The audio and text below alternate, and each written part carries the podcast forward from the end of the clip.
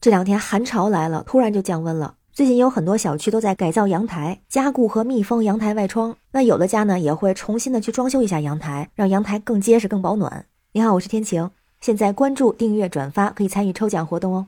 不过我平时见到的阳台都是这种普通型，不会很大。但是今天有一条新闻，这里的女子她买了一个房子，送了一个超级大的阳台，所以要不要给这个阳台封窗，就给她带来了很大的苦恼。在四川，有一个女子就晒出了自家房子的装修过程。她这个房子啊，面积很大，有一百三十平。更特别的是，她在买这个房子的时候啊，还送了她六十平米的超大阳台。当时在买的时候特别开心，以为自己是捡到宝了，送这么大面积。但是，一看现在装修起来就有点崩溃了。为什么呢？它这个六十平米啊，不是像一个房间方方正正六十平米，它是从这个房子的外面围了差不多大半圈儿，这么一个超级大的拐弯型的大阳台，就跟个跑道似的。所以他本来是想装修这个阳台，给它封窗，但是呢，就算了一下，如果要是给阳台封窗的话，差不多得十多万，就觉得自己压力特别大，所以最后就放弃了。这个女子就决定了把阳台先隔出来两个卧室，然后用剩下的面积再做阳台。那同时，她还晒了她楼下邻居的装修效果，说跟自己家的户型一样，也是隔出了房间，人家做了一个茶室，还有一间房，边上全都做了窗户。她说感觉还挺实用的。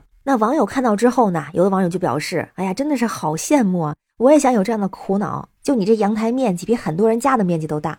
也有人表示理解，说这么大阳台确实不好弄。那还有网友说，你这就是凡尔赛呀，人家小户型封阳台是为了增加面积，你这这么大面积，你这图什么呀？那同时也有人说呢，这十万块钱可以得到六十平，那巨划算呀。还有人非常冷静，说这开发商做广告的吧，这是让你买房的吧？人家开发商又不傻。那我看到这个新闻之后呢，就想着这事儿肯定就不可能发生在我身上，因为首先呢买不起房，然后也买不起这么大的房，也没有这么好的运气可以送这么大一阳台，所以人家的苦恼我不懂啊。但是他这个属于比较特殊的情况。但如果真是常规的房子，常规大小的阳台，还真是封上阳台会更好。而且有的时候，即使封上了阳台，其实也有一定的安全隐患。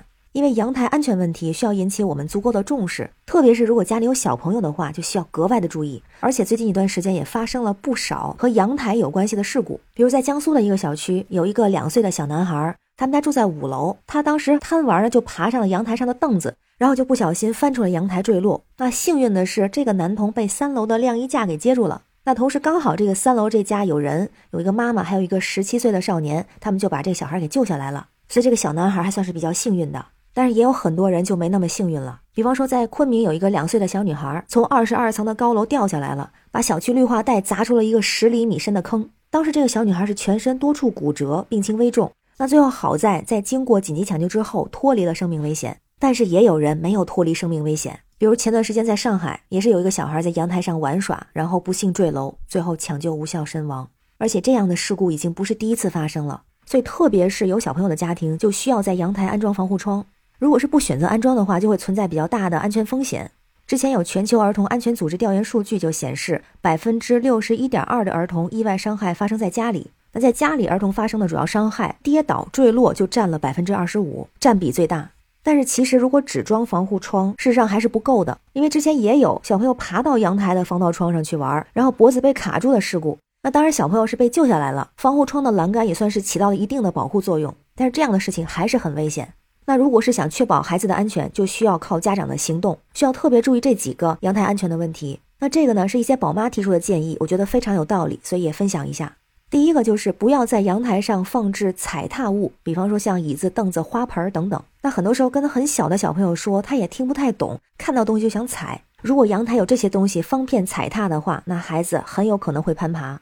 第二个就是不要在阳台上打闹玩闹，因为阳台不是游乐场。家长需要告诉孩子不要去阳台玩儿，通过一些语言或是看动画片啊、绘本等等方式教会孩子，阳台不是一个玩耍的地方，阳台是绝对不可以攀爬的。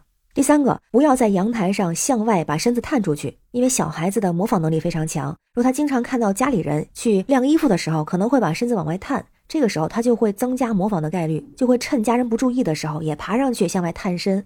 对他来说就是好玩儿，但实际上很危险。所以家长也需要跟孩子来约定，不管什么时候都不要模仿大人伸手去够外面的东西。爸爸妈妈是大人，所以有保护自己能力，他们才晾衣服的。小朋友还小，现在是不可以这么做的。再有呢，如果是家长晾晒好衣服之后，就需要及时的把防盗窗锁上。当然，也有人说啊，如果是可能的话，也可以把晾衣架改到更里边一些，把窗户换成内道窗。或者是给窗户安装限位器，可以控制窗户打开的幅度。那第四点呢，就是建议阳台的窗帘不要使用卷帘式的窗帘，因为卷帘式的窗帘它有那种拉绳，之前就出现过有小朋友被拉绳套住的情况。或者如果已经有这种窗帘的话，也需要把那个拉绳固定在孩子碰不到的比较高的位置，这样可以降低隐患。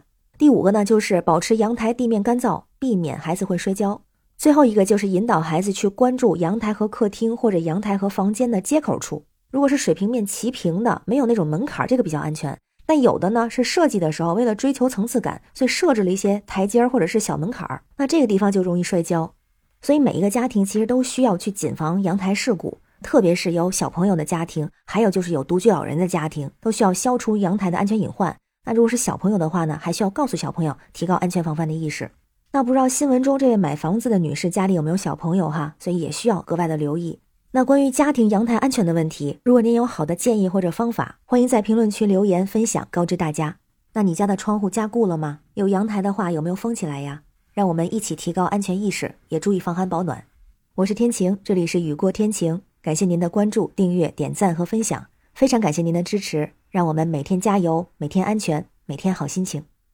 拜拜。